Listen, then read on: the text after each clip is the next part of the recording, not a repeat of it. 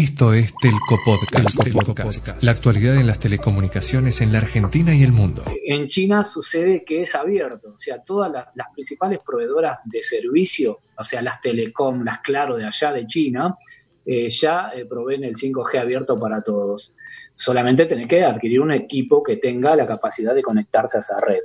Eh, bueno, Pero no abonás por mes, digamos. No, no, se abona por mes. Digamos, yo compro el equipo, invierto ahí y ya con eso me puedo conectar al 5G o además tengo que tener, como tenemos acá, un abono.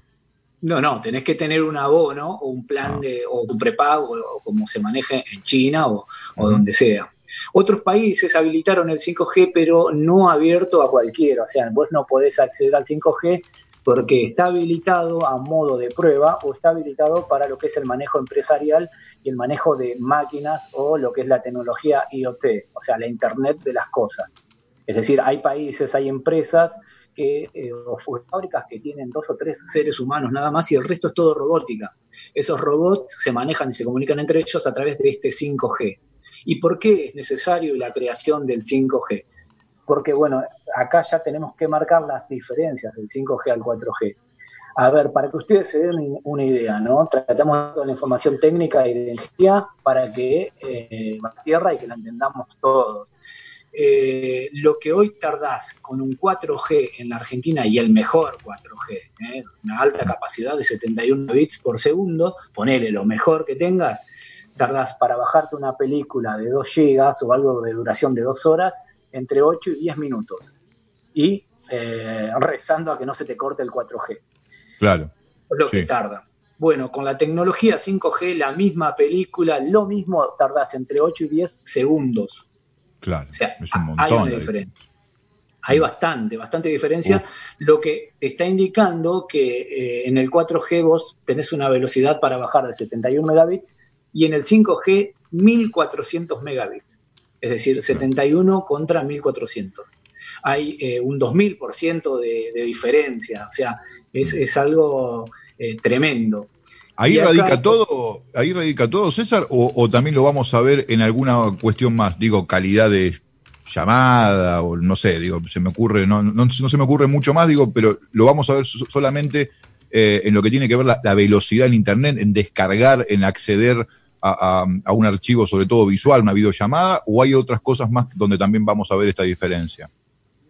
Eh, no, claro, eh, acá tenés que marcar tres pilares fundamentales en los que se mejora, que es no solo la velocidad de transferencias de datos, es decir, esta bajada o subida, sino que también tenés que tener en cuenta lo que es la latencia, el retraso o el delay, eh, vamos a decirlo así, bajarlo a, tierra, pero en realidad es la latencia. En 4G tenemos 20 milisegundos de latencia en un envío de datos, 20 milisegundos, ni siquiera es un segundo.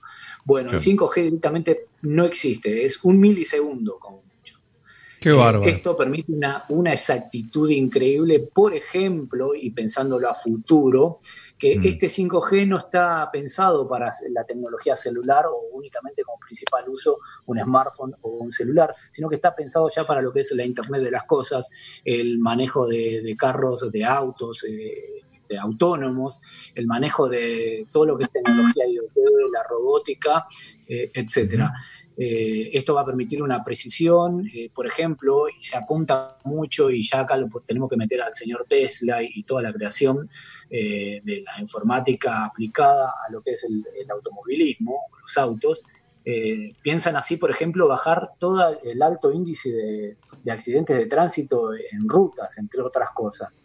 Imagínate, un auto no va a chocar nunca con otro porque los algoritmos van a ser tan exactos que no van a permitir que, haya choques, que exista el choque. Negro, perdona eh, que te interrumpa, pero eh, es muy interesante. Y para tratar de salir solamente de lo técnico, aunque empezamos a entender que estamos mucho más rodeados de lo, de lo cotidiano en este avance de lo tecnológico, de lo que imaginamos. Eh, esto de la, de la, Internet de las cosas, vos me lo venís contando hace un rato largo y ahora cada vez ese futuro se hace más cercano.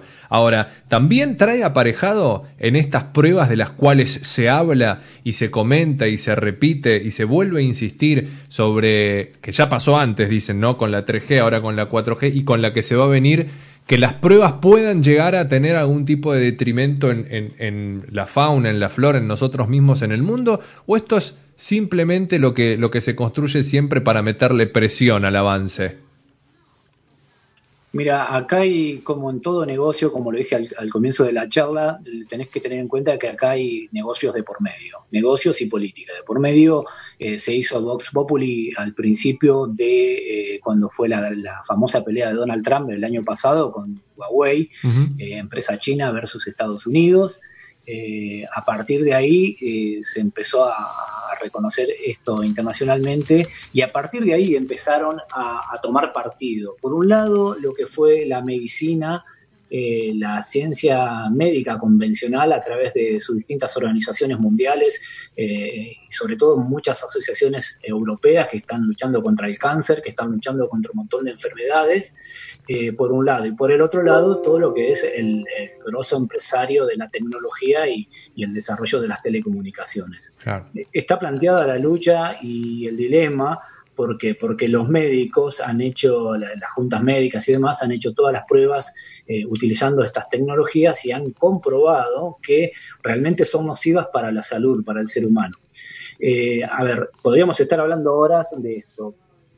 para hacerlo simple, el 5G es una frecuencia más alta que el 4G, o sea, a medida que hay más velocidad y más capacidad en las comunicaciones, se utilizan microondas que se llaman. Eh, en alguna vez también se planteó si el microondas casero que vos tenés en tu casa al calentar una comida, vos decís, ¿cómo puede ser que un microondas se calienta, un, no sé, metes algo y lo calentas? Eh, bueno, es un proceso obviamente químico, de, un proceso molecular que se llama, y que estas microondas logran calentarlo bueno, o inferir en, lo que es eh, la, molécula, digamos. Bueno, el 5G lo mismo, el 5G utiliza microondas, son frecuencias más altas que el 4G y por lo tanto, al ser más altas, eh, a ver, yo lo comparo como cuando vas y te, hacen una radiografía, dura un segundo la, foto y no puedes estar mucho tiempo ahí adentro. ¿Por qué? Mm. Porque es nociva y eh, te actúa directamente sobre las moléculas del cuerpo humano o de los seres vivos. Bueno, los médicos se agarran de esto porque dicen que eh, mucha radiación o mucha microfrecuencia expuesto al ser humano o al, ser vivo o a los animales provocaría eh, una variación molecular y esto generaría cáncer, entre otras enfermedades. ¿Se plantea eso? sí, ese es el planteo, la gran lucha que hay. Eh, desde el otro lado, que, cómo contrarrestan estas informaciones y estas pruebas de laboratorios que ya realizaron eh, qué es lo que dice la industria de las telecomunicaciones, porque este es un negocio millonario gigante y sobre todo que marca la forma de vida futuro. Eh, los tipos te dicen que las pruebas que realizan estas instituciones médicas y demás son en un plano no real. ¿Qué, es, qué quiere decir? Que están exagerando en las pruebas para poder llegar aún así eh, al daño que, provocan. es decir, en vez de probarlo con 300 celulares alrededor en un metro cuadrado, lo prueban con 3.000 celulares.